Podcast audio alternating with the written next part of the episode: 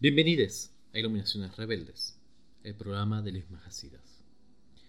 Hoy tenemos probablemente a quien sea una de las Majasidas más famosas, Sahara, Saraja o Sararuja.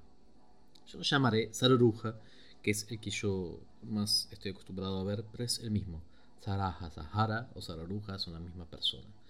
Súper famosas en círculos tibetanos porque han generado muchos sistemas de prácticas. Sararuja era el hijo de Indrabhuti, el rey que ya hemos visto. Cuando su madre estaba embarazada, soñó que su hijo decía tengo sed y se tomaba un océano. Y nace en el centro de un loto, todas cuestiones súper eh, auspiciosas. Luego de que su padre parta a iluminarse y muere, él renuncia al trono como lo había hecho su padre. Se va buscando un buen guru y en la ciudad de Sridhava le aparece Avalokiteshvara en la forma de un monje. Sin embargo, Sararuja ya a esta altura poseía Siddhis, se da cuenta es Avalokiteshvara y le pide, por favor, o compasivo, déjame ser tu discípulo. Y Avalokiteshvara lo toma como discípulo. De iniciaciones, le inicia en Hepajra puntualmente y se revela completamente como Avalokiteshvara. Entonces empieza a practicar, empieza a practicar, empieza a practicar y empieza a ganar Siddhis, Sararuja. Una de las primeras personas que encuentra es un hombre que había sido un príncipe que se llamaba Rama, que también quería ser un yogi, lo toma discípulo.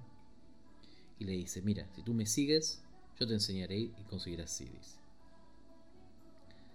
Por 12 años ambos dos van a meditar en una cueva y surge una gran sequía. Les nagas están tomando toda el agua de la región, entonces los pobladores y los campesinos cerca van a buscar a los yogis y Sararuja invoca a los ocho grandes nagas y les pide que hagan llover agua, comida y riquezas. Les nagas tienen tanto respeto por Sararuja que inundan a todo el valle de riquezas de comida y en ese momento todo el mundo se da cuenta de que Sararuja ha alcanzado Mahamudra. Finalmente Sararuja inicia al hombre llamado Rama en Hevajrak de forma completa y le dice, por favor, yo ahora tengo que partir para tierra de Dakas y de Kinis. Sigue mi tarea. Sararuja parte para tierra y Rama por muchos años enseña y finalmente también parte para tierra de Dakas y de Kinis. Luego tenemos el Mahasya Sarvabhaksha o el hombre que todo comía. Sarvabhaksha era un glotón de, baja casta muy muy adicto a la comida lo que le dieran, cualquier cosa, él lo comía. Un día se encuentra justamente con Sararuja. Sararuja le dice, mira, mi estómago arde de hambre, le dice Sarvabaja, y no consigo suficiente para comer, gurú. ¿Qué puedo hacer? Y Sararuja le dice, quizás eres un preta, un fantasma pero eh, Sarvabaksha no sabe que es un preta. Entonces se lo muestra, invoca un preta a Sararuja y se asusta, ¿no? Y dice, por favor, no quiero ser eso, no quiero transformarme en eso. Entonces, eh, Sararuja lo inicia y le da la transmisión del Bodhikari Avatara. Y le dice, contempla tu estómago vacío como el cielo. Deja que el fuego arda como cuando estás hambriento. Haz que todo el mundo visible sea edible y bebible y consúmelo al comerlo. Entonces empieza a meditar en esta forma Sarvabhaksha, se imagina a todo el mundo como comestible y de hecho empieza a poder comer cualquier cosa, rocas, agua, madera, hasta que al sol y la luna le dan miedo y se esconden para que no se los coma. Y entonces aparece Brahma, el, dios indio del señor del, mundo, y le dice, no queda más, te vas a comer toda la comida, por favor aprende a meditar sin ella. Y entonces eh, consulta a su guru, su guru dice, sí, ahora por favor haz el pasaje a meditar sin objeto. Y entonces sigue meditando como antes, pero ya no en cuestiones comestibles, sino simplemente en la vacuidad. Con eso todo el mundo se relaja, el sol y la luna reaparecen.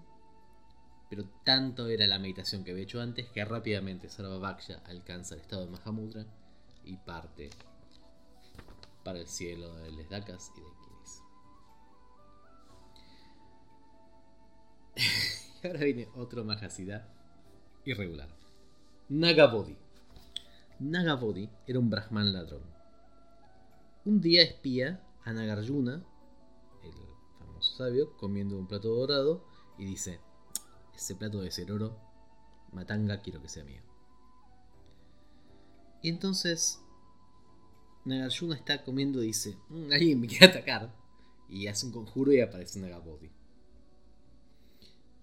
Entonces Nagabodhi va y le dice, maestro, maestro, no me, no me lastimes, ¿cómo has podido? Y Nagarjuna le dice, bueno, yo soy un Mahasiddha budista. Y dice, por favor, enséñame.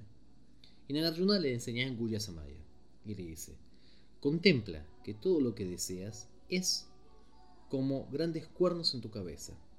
Las joyas no tienen naturaleza inherente, por lo que medita en la radiante luz clara. Es decir, el valor que le daba a las cosas es tan real como sus cuernos en la cabeza, no tiene.